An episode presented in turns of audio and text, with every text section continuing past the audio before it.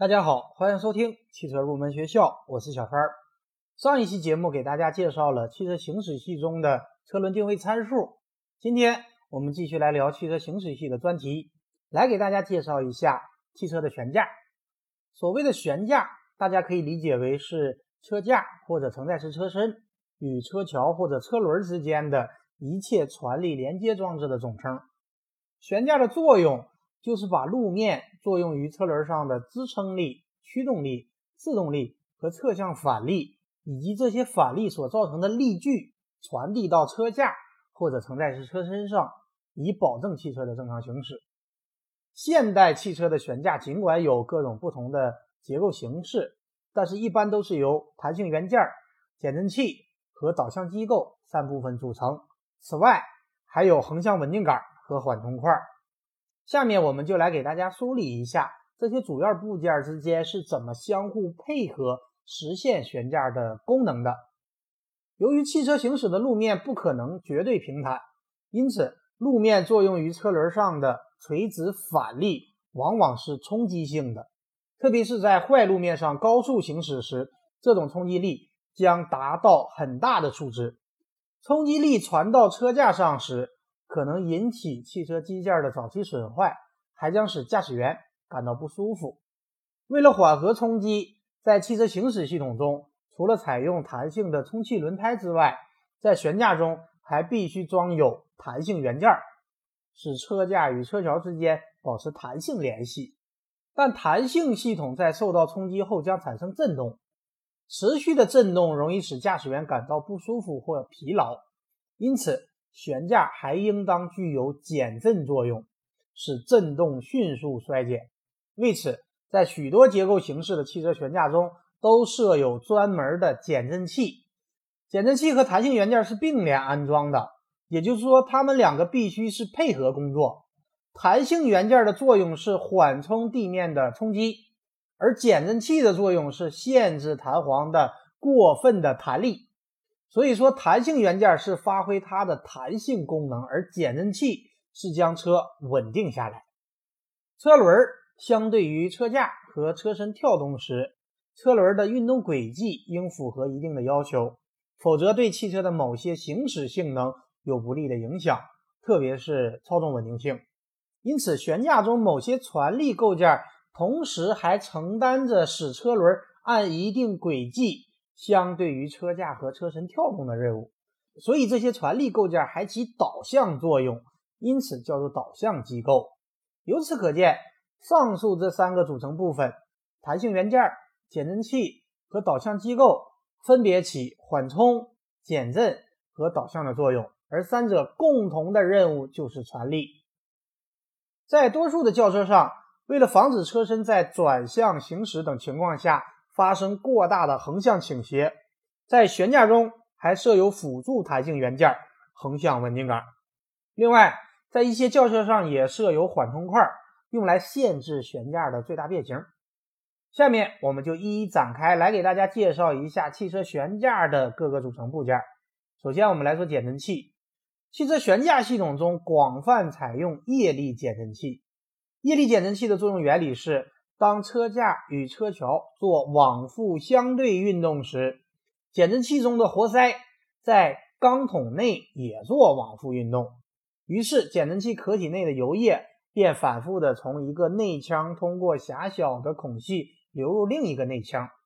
此时，孔壁和油液间的摩擦以及液体分子内摩擦便形成对振动的阻尼力。使车身和车架的振动能量转化为热能，被油液和减震器壳体所吸收，然后散到大气中去。减震器的阻尼力的大小随车架和车桥的相对速度的增减而增减，并且与油液的粘度有关。要求减震器所用油液的粘度受温度变化的影响尽可能小，而且要具有抗气化、抗氧化以及对各种金属和非金属零件。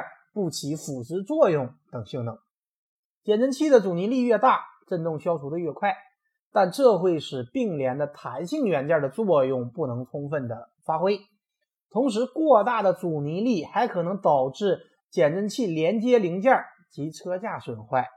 为解决弹性元件和减震器之间的这一个矛盾，对减震器提出如下的要求：首先，在悬架压缩行程内，减震器的阻尼力应较小，以便充分利用弹性元件的弹性来缓和冲击。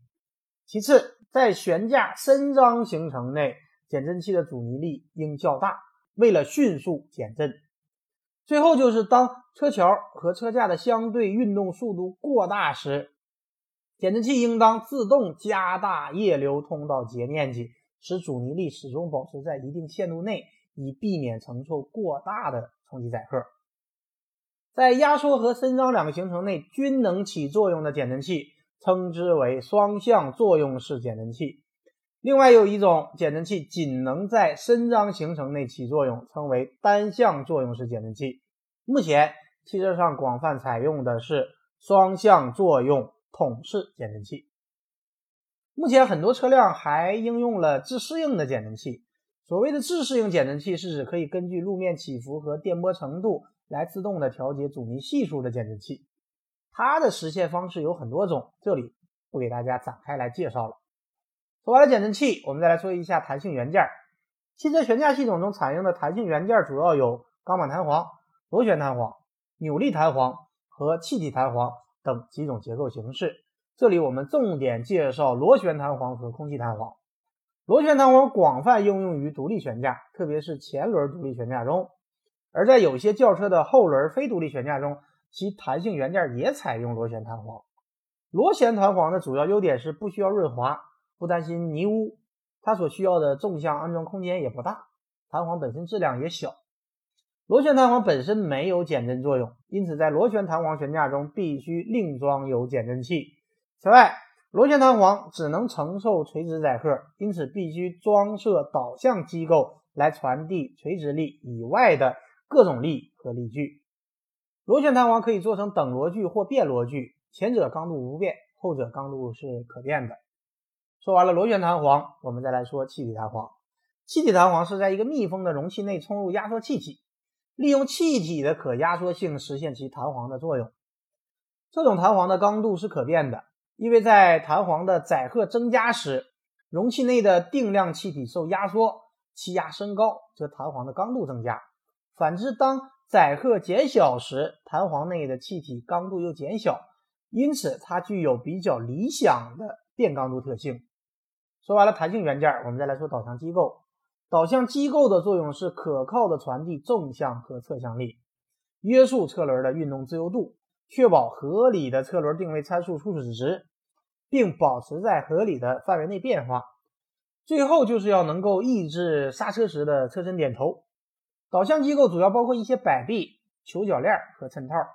摆臂是用来连接车轮托架和车身的支撑件。相当于悬架装置的骨架，主要起到定位和传力作用；而球铰链是用来连接车轮托架和摆臂，而橡胶衬套有助于吸收道路的冲击，减小汽车噪音。然后我们再来说横向稳定杆。横向稳定杆的功用就是抑制车身在单侧车轮被抬起或转弯等情况下发生过大的横向倾斜，在独立悬架和非独立悬架系统中都有应用。但是普通的横向稳定杆存在两个缺点，就是它的扭转刚度不可变。这样，当行驶在凹凸不平的路面时，横向稳定杆的存在反而削弱了独立悬架的平顺性，增加了汽车的颠簸。为了克服这两个缺点，在一些高级轿车上会应用主动式的横向稳定杆，比方说在横向稳定杆中加入液压马达，这样可以根据车身侧倾程度相应的改变横向稳定杆的扭转刚度。实际上，在设计和调教汽车的悬架系统时，既要满足舒适性的要求，又要兼顾操纵稳定性的要求，而它们往往又是相互矛盾的。悬架越软，乘坐越舒服；而悬架太软，就会出现制动点头、操纵不稳等现象，影响运动性能。因此，悬架的设计是在舒适性和运动性之间做出的妥协，根据车型的定位，再确定它们具体的妥协点。下面我们来介绍一下簧上质量和簧下质量的概念。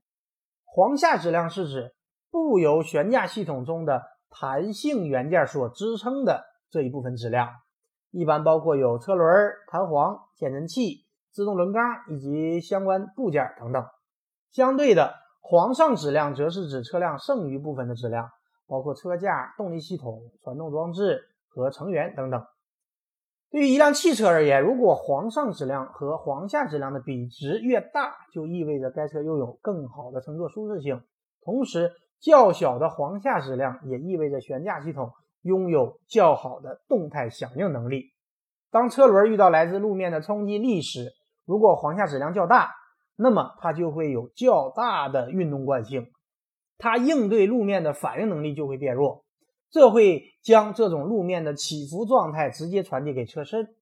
反之，较小的簧下质量就会使悬架系统拥有更好的动态响应，可迅速灵活地应对路面的冲击，以达到车身平稳。总之，簧下质量越小，车辆的运动特性越好。因此，一些运动车型都要选择轻质的铝合金车轮来减轻簧下质量。再比方说，采用轮毂电机的汽车。由于电机装在轮毂的位置，这会导致它的簧下质量变大，这会影响车辆的运动性能。好的，以上就是本期节目的全部内容。下一期节目我们继续来聊汽车悬架方面的内容。节目最后告诉大家一个好消息，我们汽车入门学校的汽车专业正式开学了。我们把汽车专业开设的课程都做成了视频课程和学习讲义，学费只要九十九元，带大家系统学完汽车专业的课程。培训结束，颁发毕业证书。感兴趣的朋友可以添加微信三三五三五二七八六九。感谢大家收听今天的汽车入门学校，我们下期节目再会。